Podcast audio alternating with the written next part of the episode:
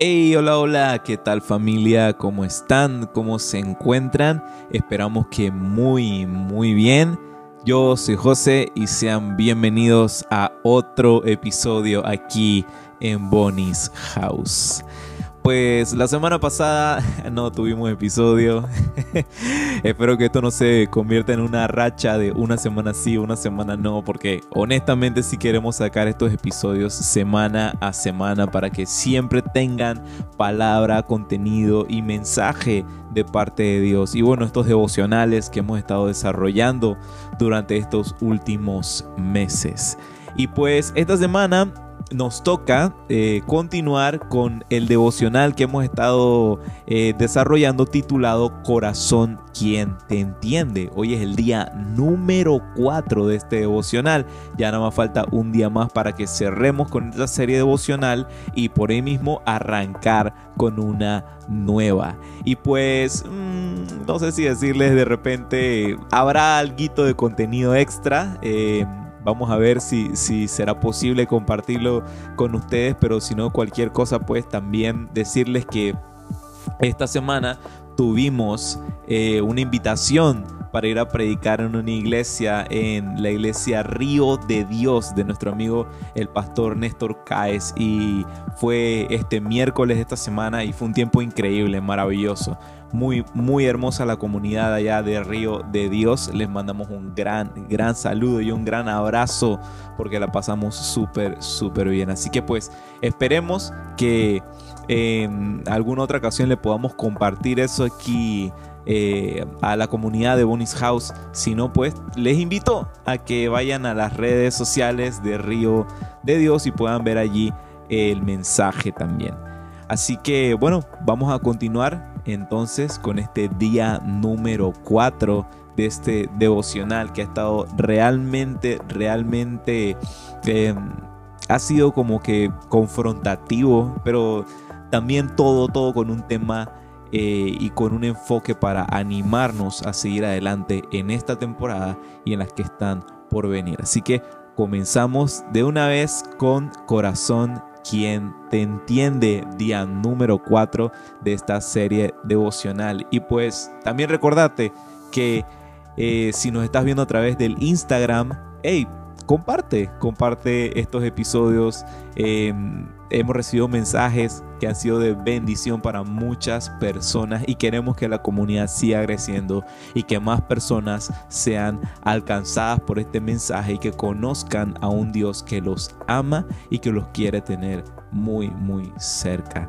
Y pues sí, también estamos en YouTube y en Spotify. Así que creo que ya con eso cumplí la cuota del el inicio de los saludos, dándole toda la información para que la tengan a mano. Así que ahora sí, ahora sí, ahora sí, arrancamos con el día número 4 de este devocional titulado Corazón, quien te entiende. Comenzamos. Bueno, vamos a iniciar con este día número 4 de este devocional titulado Corazón, quien te entiende. Y como sabes, durante las últimas semanas hemos estado hablando de ciertos enemigos del corazón que atentan y mm, se enfocan pues en confundir a nivel de las emociones y tener a nuestro corazón preso eh, y no permitir que disfrutemos lo máximo del potencial de lo que Dios tiene para nosotros. Em, Vamos a hacer algo un poquito interesante hoy, algo diferente. si de repente nos estás viendo a través de Instagram o de YouTube, eh, son las dos plataformas que tiene para comentar. Vamos a hacer el siguiente ejercicio. Yo voy a leer el versículo eh, introductorio del devocional y quiero que abajo, cuando lo termino de leer y te hago la pregunta, a ver si la pegas, a ver si adivinas cuál es el enemigo del corazón del cual vamos a hablar hoy. Dice Lucas 12 del 13 al 21 lo siguiente. Uno de entre la multitud le pidió, Maestro, dile a mi hermano que comparta la herencia conmigo. Hombre, replicó Jesús, ¿quién me nombró a mi juez o árbitro entre ustedes? Tengan cuidado, advirtió la gente. Absténganse de toda avaricia. La vida de una persona no depende de la abundancia de sus bienes. Entonces les contestó esta parábola. El terreno de un hombre rico le produjo una buena cosecha. Así que se puso a pensar, ¿qué voy a hacer? No tengo dónde almacenar mi cosecha. Por fin dijo, ya sé lo que voy a hacer. Derribaré mis graneros y construiré otro más grande donde pueda almacenar todo mi grano y bienes y diré, alma mía, ya tienes bastante cosechas buenas guardadas para muchos años. Descansa, come bien y goza de la vida. Pero Dios le dijo, necio, esta misma noche te van a reclamar la vida. ¿Y quién se quedará con lo que has acumulado? Así le sucede al que acumula riquezas para sí mismo en vez de ser rico delante de Dios. A ver, a ver, a ver. ¿Cuál es el tercer enemigo del corazón? Voy a contar. 3, 2, 1. espero que lo hayas escrito. Así que bueno, a partir de este punto ya lo diré. el tercer enemigo del corazón del cual vamos a estar hablando hoy es de la avaricia. De la avaricia. Mira, avaricia es cuando sentimos que merecemos cada vez más bienes y riquezas terrenales. La avaricia es como esa pequeña voz en tu cabeza, en tu interior, que te dice, me lo debo me lo debo, me lo he ganado, me lo debo. Esa es la voz de la avaricia en nuestro interior. Jesús enseña lo siguiente eh, aquí en estos versículos que acabamos de leer. Tengan cuidado, absténganse de toda avaricia. ¿Por qué? Porque de las cuatro condiciones del corazón, sí, porque esta serie es de vemos las cuatro condiciones, el quinto día del cierre, de estas cuatro condiciones del corazón que vamos a estar viendo, em, esta, la avaricia, es la más sutil, la más sutil de todas. Va entrando así de una manera que ni te percatas. Puede residir incluso en el corazón y vivir allí durante años, durante años sin que te des cuenta. El corazón desprotegido es altamente susceptible a esta enfermedad debilitante. Es altamente susceptible a la avaricia. Es difícil de diagnosticar eh, cuando alguien es avaro, cuando hay avaricia en el corazón de alguien. Y mucho más difícil autodiagnosticarte si estás siendo una persona presa de la avaricia. Jesús prosiguió mostrando la mentira que alimenta a toda avaricia aquí en este relato que acabamos de compartir. Y lo podemos ver en lo siguiente, cuando dice, la vida de una persona no depende de la abundancia de sus bienes. ¿Acaso no saben esto todos? Mm, es como la primera pregunta que nos surge. ¿Acaso la gente no está clarita en saber que no importa lo mucho que tengas, no importa lo mucho que hayas acumulado, eh, eso, eso no quiere decir, eso no determina tu valor? ¿Acaso no saben esto todos? Mm, ¿Será que las personas realmente creen que su vida equivale a lo que posees? ¿Lo crees tú? ¿Crees que tú vales lo que tienes? Y bueno, pudiéramos decir, sí y no. sí y no. Son estas cosas de la vida de que no hay una respuesta directa, sino que es sí y no. No, no todos saben esto que acabamos de decir, estas preguntas que acabamos de compartir. Y sí, hay algunas personas que creen que su vida es más o menos la suma de lo que tienen, más o menos el valor de lo material que poseen, o incluso mm, pudiéramos estirarlo un poco más, a no decir solamente de valor monetario, sino a lo mejor eh, facilidades, eh, plataforma, posición, incluso habilidades o dones, pues, dones.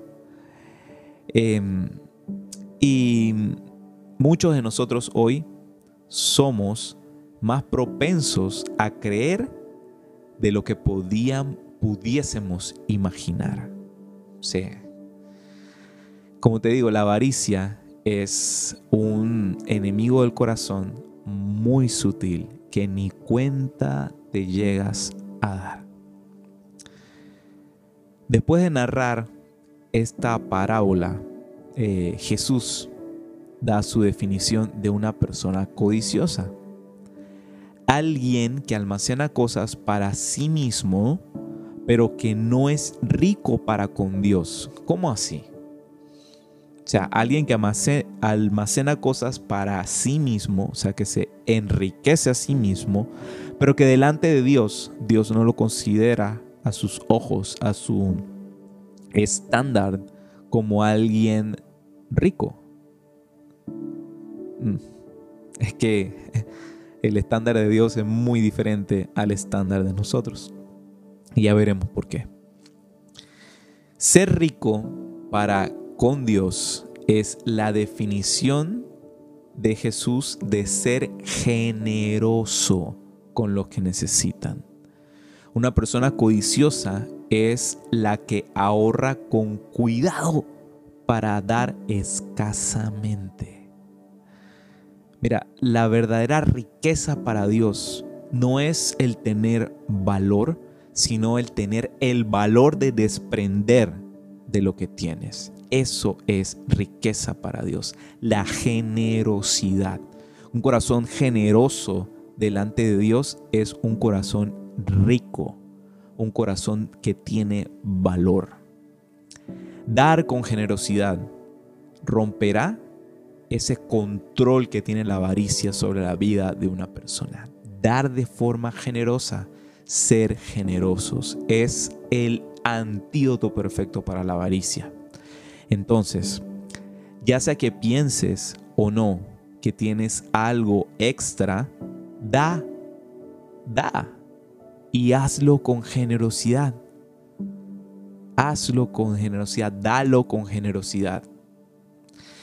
Tienes que dar hasta el punto que te obligue a ajustar tu estilo de vida.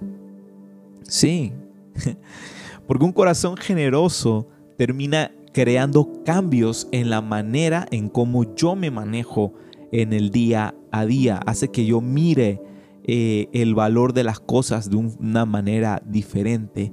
No sé si, si, si, te acordarás, pues, pero em, de niño, de repente cuando ibas con tu mamá, qué sé yo, eh, con tu papá o con un familiar, pues iban a alguna tienda o algo y, de repente ibas por el pasillo donde estaban los chocolates, las galletas y esas cosas. Y a lo mejor pensabas, oh, el comprarse un chocolate de estos, pero si acaso, bueno, no sé, no sé cómo habrá sido en tu niñez, pero si tenías que mesada o algo que te daban, eh, terminaba siendo una cantidad bien pequeñita, pues. Y de repente lo que valía un una caja de chicles era algo como que wow. y bueno, ahora de grande te compras una caja de chicles cuando de repente este, no quieres quedarte con cambio, con monedas dentro de tu bolsillo, lo terminas gastando. ¿Cómo cambian las cosas? ¿Cómo cambia nuestra perspectiva de lo que vale algo? Bueno, así mismo, la generosidad, la generosidad, un corazón generoso tiene una perspectiva diferente del valor de las cosas. Y te digo, si gastas, en cambio, si gastas hasta que te queda poco o nada para dar, porque ese sería como que lo contrario, ¿no? Lo contrario es a, ser alguien que está dispuesto a dar hasta el punto que impacta tu estilo de vida, como, como nos Em, anima a Jesús, lo contrario sería alguien de que gasta, que no guarda nada, eh, para poder entonces tener lo suficiente como para dar. termina siendo entonces alguien avaro, alguien codicioso. Si consumes y ahorras hasta que quede poco o nada para compartir, eres avaro. Eres avaro. Suena duro, yo sé. de repente mm, pareciese, ¿no? De que es un estándar difícil de alcanzar. Pero mm, todo lo contrario, que esto sea una invitación para que la generosidad dé paso en nuestras vidas, para que aprendamos a ser realmente generosos, a que podamos dar sin pensar en, en bueno, que yo quería esto o lo otro, pero bueno, termino guardando un poco para dar y, y demás. Es que mira, al final del día, creo que lo que podemos resumir a esto es que si das de lo que te sobra, no es ser generoso. Si das de lo que tienes, estás siendo generoso. Sí, porque muchas veces pensamos, ah, bueno, esto me sobra, a dónde lo ubico y demás. Pero si intencionalmente no estás eh, separando y digamos en cierto punto, y, y sí, va a sonar como muy espiritual, santificando, porque santificar es simplemente, o sea, a veces lo vemos como que algo así súper, súper espiritual, pero santificar algo es apartarlo, o sea, tomar esta cantidad y esto lo voy a destinar para esto. Si no estás destinando de lo que tienes para ser generoso, puede ser que simplemente estás dando de lo que te sobra. Sí. Sé que esto es fuerte, sé que en realidad es duro, pero sin embargo es la verdad. Y como dicen las escrituras, la verdad nos hará libres. Así que el conocer cómo podemos ser realmente generosos, sé que te hará libre. Rompe el poder de la avaricia y empieza a cultivar ese hábito de dar con generosidad. Y ese hábito, créeme, que lo va a cambiar todo. Evalúa tu generosidad en los últimos meses que quedan de este año, pues. Evalúalo. ¿Qué dice sobre tu corazón tus gestos de generosidad? Ora sobre cómo sería para ti entrar a un nuevo nivel de generosidad en los próximos meses. Porque no quiero decir que quizás no seas generoso, quizás sí lo estás haciendo, pero siempre podemos llegar a nuevos niveles con el Señor. Y bueno, no pudiera terminar este eh, devocional de hoy sin orar un momento. Así que te pido que me acompañes. Dios, gracias te damos por animarnos siempre a dar y hacer cada día más parecidos al estándar tuyo, al estándar de Jesús, Señor. Dios, te pedimos que nos enseñas a tener un corazón generoso, a que podamos ver el valor de las cosas como tú lo ves, Señor, y que no nos aferremos a lo material, sino que pongamos todo nuestro interés, nuestra mente, nuestras emociones en cultivar riquezas duraderas, Señor, riquezas que en el cielo no se corrompen, Padre. Gracias te damos por lo que has podido bendecir nuestras vidas hasta el día de hoy, porque sabemos que has mantenido tu fidelidad y que tu fidelidad no se aparta, Señor. Gracias por tu amor, por tu infinito y grande amor, Señor. Bendice las manos de aquellos que dan con generosidad y aquellos, Señor, que han estado orando y pidiendo en esta temporada para poder tener la facilidad de ser generosos, da estrategia y creatividad para que puedan ser generosos en estos meses que están por venir de este año 2021. Gracias te damos en el nombre de Jesús. Amén. Wow. bueno, espero que lo que hayamos compartido hoy de este día número 4 de esta serie devocional Corazón, quien te entiende, haya bendecido tu vida. Si en algo ha animado este mensaje de hoy a ser más generosos, ¿qué tal si lo compartes ahí abajo en los comentarios? Igual, si sientes que lo que hemos hablado, lo que hemos estudiado hoy, puede animar a otros a también ser generosos, te invito a que lo compartas. Comparte este video, ya sea si lo estás viendo a través de YouTube, de Instagram o de Spotify. Compártelo, colócalo en tus historias de Instagram, eso también ayuda muchísimo. Y bueno, yo me voy aquí retirando y espero que haya sido de mucha bendición para tu vida este día número 4 de esta serie devocional Corazón, quien te entiende. Así que nos vemos entonces hasta la próxima semana. Ya será ya el día número 5. Estaremos cerrando ya esta serie devocional. Así que bueno, estoy muy emocionado por ya compartir con ustedes el episodio final. Pero será hasta la próxima semana. Entonces yo aquí ya me despido. Un gran, gran, gran abrazo. Gracias por estar aquí presente, por escuchar y compartir el mensaje de Jesús. Un gran abrazo familia. Los queremos muchísimo y nos vemos hasta la próxima.